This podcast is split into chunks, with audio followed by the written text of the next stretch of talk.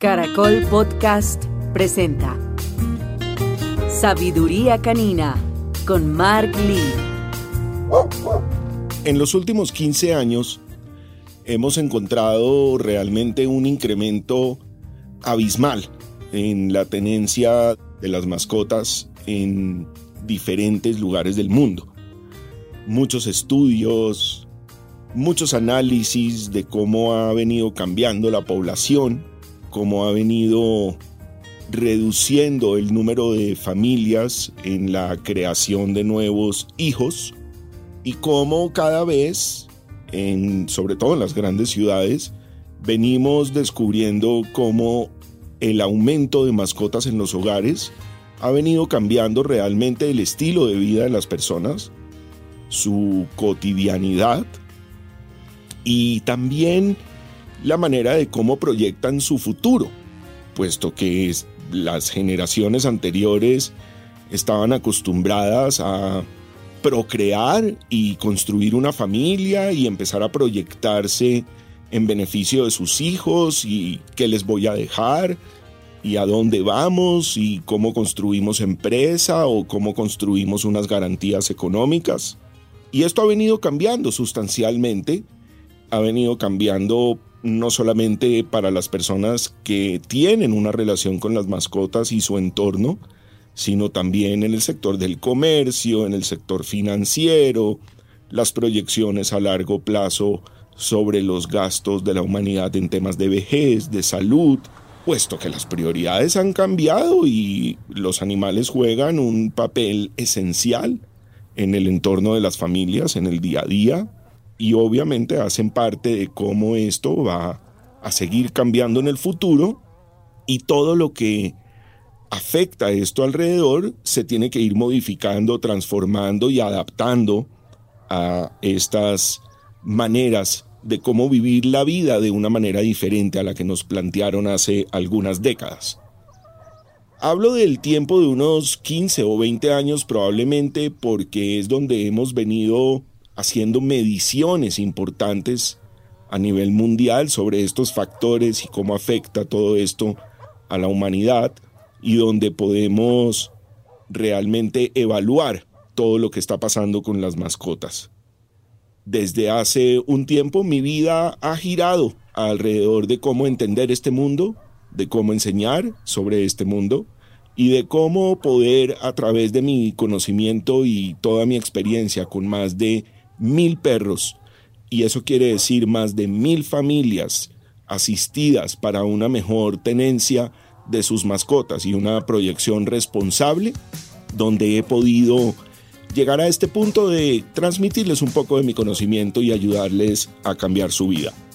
Yo soy Mark Lee y a través de mi sabiduría canina los invito a vivir esta agradable experiencia a través del tiempo como las mascotas nos están cambiando la vida. Parámetros. La manera correcta de cómo enseñarle a tu perro que sí y que no. Todos los casos que me llegan tienen que ver con la falta de límites y parámetros. Muchos de estos iniciaron cuando yo ni siquiera cobraba por esto que hacía. Simplemente veían a mis perros veían unos perros muy bien comportados. Mark, por favor, ayúdame, por favor, que mi perro no sé qué, ta, ta, ta. Mark, por favor, que es que mi perro se está subiendo a la cama y no quiero que se suba a la cama. Para mí, lo importante de cómo le presentamos las reglas, los límites y los parámetros a los perros hace parte de cómo les enseñamos que sí y qué no deben hacer. Los perros no entienden gris, o es blanco o es negro, porque deben entender a través del funcionamiento de su cerebro qué sí está correcto y qué no está correcto. Para ellos lo no correcto no quiere decir subirse a la cama porque la van a ensuciar o porque dejan las huellitas o porque llevan la tierra. Ellos no entienden eso. La cama se debe volver simplemente una barrera y el perro debe entender que llega hasta ahí. Pero si hay alguien que por el camino le está siendo permisivo con la cama, pues el perro no logra entender por qué unas veces sí y otras veces no.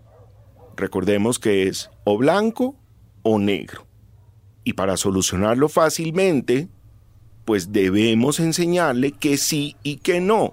Y eso debe ser un trabajo en conjunto entre la familia, la mascota y el día a día que vamos construyendo con ellos.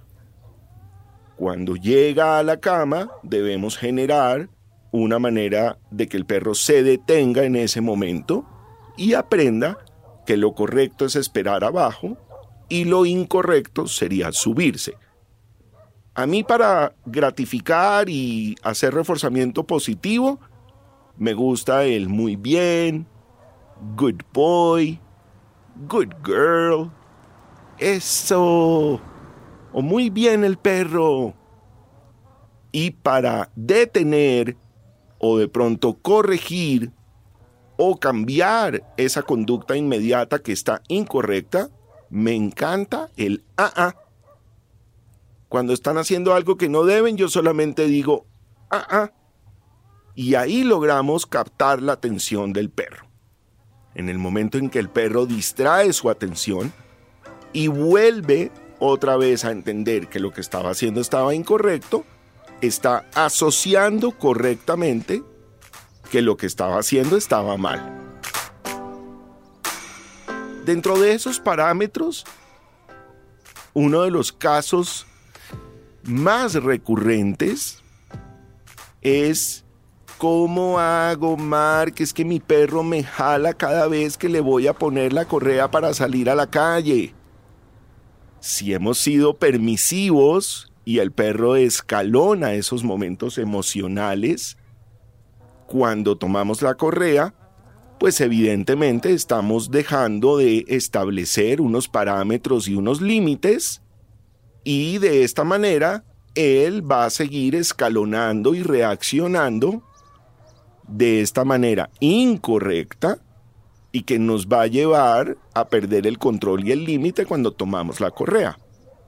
Dentro de los parámetros y los límites que establecemos también con la correa, y además yo llamo a la correa nuestro cordón umbilical para comunicarnos con ese llamado de atención a nuestra mascota, hay que mostrarles a ellos que la correa no siempre es para salir a la calle, que nosotros podemos tomar la correa, la ponemos encima de nuestro escritorio o alrededor de nuestro cuello, y de esa manera le mandamos un mensaje al cerebro del perro y es, tienes que esperar hasta que no estés en estado de calma, no vamos a salir.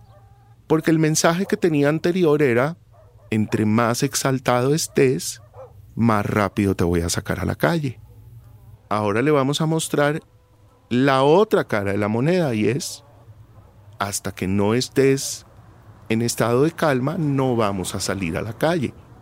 Probablemente las primeras veces de estos límites, como en todos los cambios, vamos a encontrar un factor de tiempo, tengan un poco de paciencia, pero esperen ustedes también.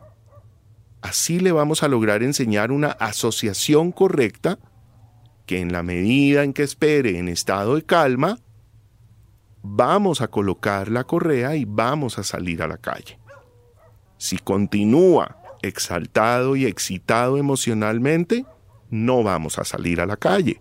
Los parámetros son realmente la magia para establecer los límites y poder construir un entorno de adaptación para nuestros perros todos los días. A través de los límites, los parámetros y estas justificaciones de todo lo que hacemos, les enseñamos a ellos que sí y que no está correcto en su día a día. Es importante establecer esos parámetros desde el primer momento que tenemos contacto con nuestros animalitos. No importa si vienen adoptados, comprados, no importa su edad, los límites y los parámetros se establecen desde el primer momento. Dentro de ellos estaría también una consulta que me llega todo el tiempo y es, ¿cómo hago para que duerma en su cama que solamente quiere estar alzado y consentido por mí todo el tiempo. Establezca los límites y los parámetros de cómo le vamos a mostrar dónde debe dormir, a qué horas debe dormir y cuándo va a compartir con nosotros. Uno de los esquemas más importantes que debemos implementar para el día a día de nuestros animalitos de compañía y en especial a los perros son dónde y a qué horas voy a comer, dónde y a qué horas voy a dormir y dónde y a qué horas voy a hacer mis necesidades. A través de estos tres balances les mostramos a ellos un itinerario y un día a día.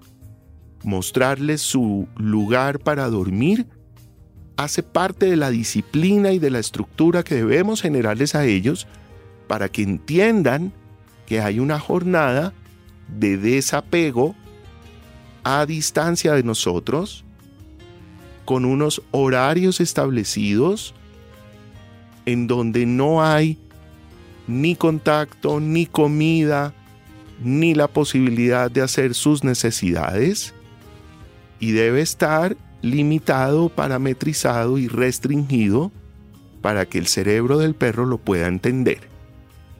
¿Por qué el cerebro del perro lo logra entender? ¿Cómo hace el cerebro del perro para entendernos todo esto que le implementamos?